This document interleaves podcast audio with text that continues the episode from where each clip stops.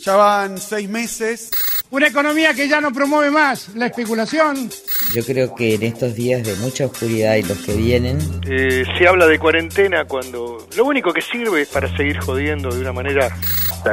Explicaciones, los pibes, los parques, todo eso me parece razonable. Ahora, los bares. Tenemos diferencias con la ciudad. Resumen de noticias. Usted lo pide, usted lo tiene. 187 días y contando, amigues. Vengo a ratificar un llamamiento al mundo entero a recrear un multilateralismo basado en nuestra solidaridad. En el mundo superamos los 31 millones de casos confirmados y las 960.000 muertes. El continente americano concentra la mitad de los casos en el mundo y el 55% de las muertes. Según la OMS, del 14 al 20 de septiembre hubo 2 millones de nuevos casos, lo que representa un aumento del 6% en los contagios. Pero la mortalidad descendió un 10%. Europa enfrenta una segunda ola. España lleva a su capital a un confinamiento parcial. Y amplias zonas de Madrid permanecerán aisladas durante las próximas dos semanas. Francia registró picos de contagio que superan los 10.000 casos diarios. En el Reino Unido, los casos se duplican cada 7 días y a Boris Johnson no le quedó otra que endurecer las medidas. Anunció toque de queda para bares y restaurantes, mascarillas obligatorias, restricciones al deporte y policía en las calles. Estados Unidos y Brasil se mantienen como los países con mayor número de muertes En nuestro país, ayer se confirmaron 12.027 casos nuevos. y un nuevo récord con 470 fallecimientos. La provincia de Buenos Aires incorpora 1.137 residentes al sistema sanitario. Ofreció a los profesionales que terminan sus residencias a fin de mes el pase automático a planta permanente en los hospitales públicos bonaerenses. El 72% aceptó la oferta. Otras noticias. El gobierno lanzó un plan de crédito para la compra de línea blanca de producción nacional. Será por un monto de hasta 100 mil pesos con una tasa fija del 15% y 36 cuotas. Se postergó el desalojo de la toma de tierras en Guernica para el primero de octubre. todos coincidimos en que el desalojo no se puede hacer, son muchas familias, son muchos niños, no es algo que vaya a terminar bien. dijo en otra vuelta María del Rosario Fernández, abogada de las familias del asentamiento.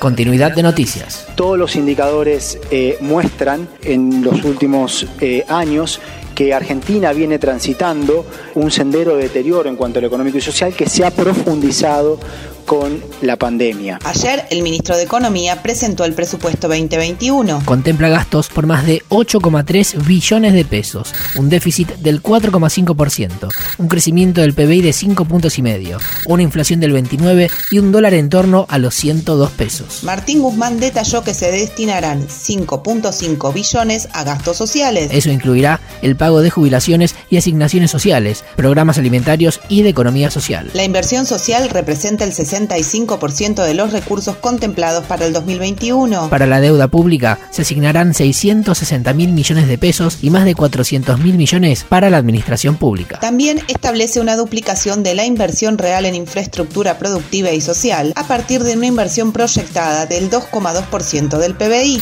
En cuanto a los objetivos del desarrollo, nosotros lo que buscamos es tener una estructura productiva que satisfaga cinco condiciones. La primera es la de la inclusión, que haya oportunidades para todas y todos. Senado. mientras discuten si son halcones o palomas, eh, van planteando palos en la rueda. Mientras la Cámara Alta se prepara para revisar el traspaso de fondos coparticipables, Juntos por el Cambio judicializa el protocolo de las sesiones virtuales. la bancada macrista amenaza con paralizar el funcionamiento del Senado. Recurren nuevamente a los juzgados para buscar lo que no lograron conseguir en las urnas. Sostuvo en un comunicado el Frente de Todos. Asamblea General de la ONU. Quiero reafirmar los legítimos e imprescriptibles derechos de soberanía de la República Argentina sobre las Islas Malvinas, Georgia del Sur, Sandwich del Sur y los espacios marítimos circundantes, y que se encuentran ocupados ilegalmente por el Reino Unido desde hace ya más de 187 años. Trump arrancó con todo. Debemos responsabilizar al país que desató la pandemia, China. Xi Jinping dijo que, No tengo intención de pelear una guerra fría ni caliente contra nadie. para Macron, La ONU es una casa en desorden. Putin habló del éxito de la Sputnik y aseveró que Es necesario utilizar todas las capacidades de la industria farmacéutica mundial para garantizar un acceso gratuito a la vacunación. Bolsonaro denunció Los medios casi causan un caos social en Brasil. a Alberto Fernández. No es tiempo de globalizar la indiferencia sino de globalizar la solidaridad en múltiples dimensiones. Porque de la pandemia, al igual que de la pobreza, nadie se salva solo. Baja. El PBI cayó el 19,1% en el segundo trimestre del año. Al igual que bajó un 14.1% en Chile, un 18.7% en México y un 30.2% en Perú, por mencionar algunos países. Luego de que le sacaran un pólipo intestinal, El expresidente Mauricio Macri agradeció a los médicos por redes sociales y finalizó diciendo, a pesar de esta cuarentena eterna, no nos dejemos llevar por el miedo. un 23 de septiembre de 1947 se promulgaba la ley 13.010 de voto femenino. Y hoy se celebra el Día Nacional de los Derechos Políticos de la Mujer.